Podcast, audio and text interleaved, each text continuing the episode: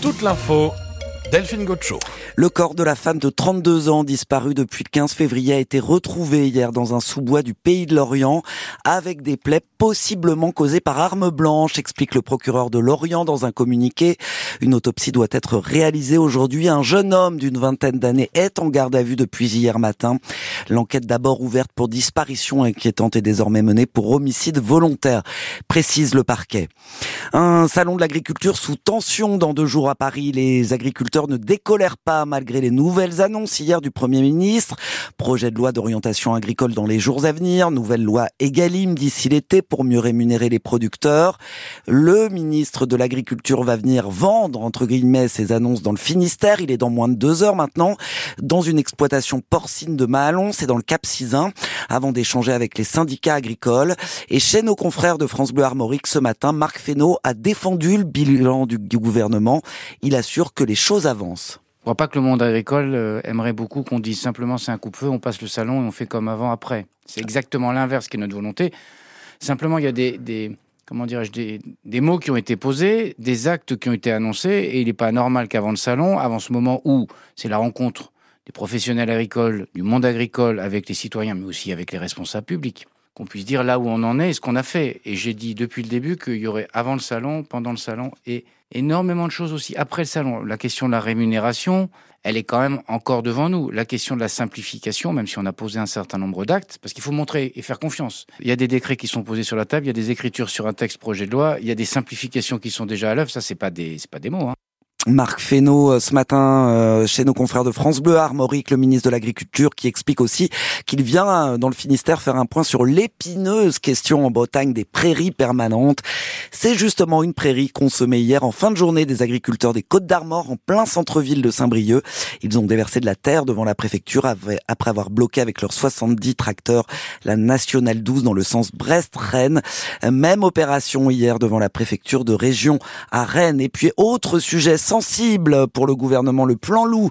Il divise les agriculteurs et les défenseurs de l'environnement. Il doit être dévoilé aujourd'hui ou demain avec un arrêté très attendu par les éleveurs, celui qui permettra d'assouplir les règles de tir de défense. En 2022, 12 000 têtes de bétail ont été attaquées. Prudence aujourd'hui avec le passage de la dépression Louis sur notre région. On va détailler tout ça avec vous, euh, Morgan, à la fin de ce journal. Euh, sachez d'ores et déjà que à cause de ces conditions météo, la vitesse vient d'être abaissé à 70 km heure sur le pont de l'Iroise. Euh, une interdiction en vigueur jusqu'à 21 h ce soir dans les deux sens, 70 km heure au lieu des 90 habituellement. Plus de la moitié des médecins spécialistes pratiquent des dépassements d'honoraires, selon UFC que choisir qui a compilé les données de l'assurance maladie. Les gynécologues sont en tête de ces dépassements, suivis euh, de près par les ophtalmos et les anesthésistes. L'association de consommateurs dénonce l'envolée du prix des soins et ses conséquences sur la santé des plus modestes. Ils ne veulent pas se résigner dans toute la région. Les associations de parents d'élèves, les syndicats enseignants et même les élus se mobilisent contre la carte scolaire de la rentrée. Il faut dire que le nombre de fermetures de classes envisagées est impressionnant. 64 dans le Finistère, 45 dans le Morbihan, 42 dans les Côtes d'Armor. À Quimper, aujourd'hui, euh, appelle à manifester devant la direction des services départementaux de l'éducation nationale où doit être euh, entérinée ce matin la carte scolaire. Guylaine Hainaut est la directrice académique du Finistère, invitée de France Bleu Brésil ce matin.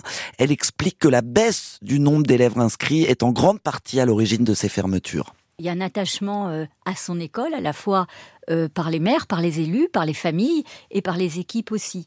Euh, donc personne n'est heureux de fermer une classe. moi, je souhaiterais en ouvrir bien plus que d'en fermer. Après, c'est très lié à l'évolution démographique du département.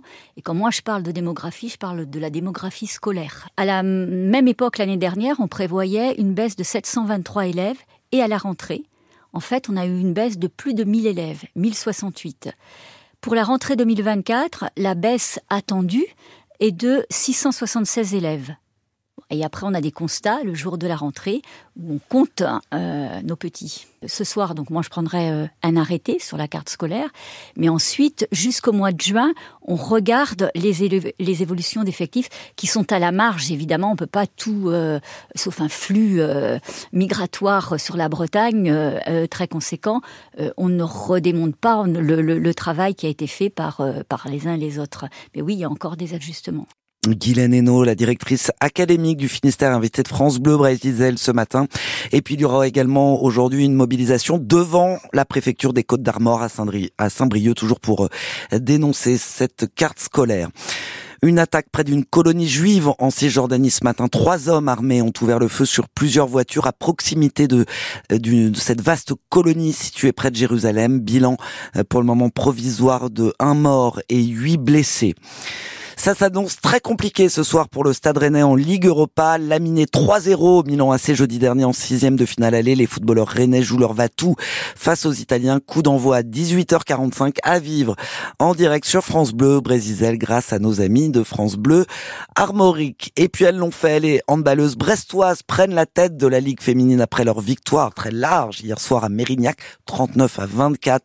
Le BBH désormais a deux points d'avance euh, sur son rival Metz. Et puis en Pro D2 de rugby, le RC Van enchaîne un deuxième choc au sommet en moins de deux semaines, battu euh, de peu à Aix-en-Provence vendredi dernier.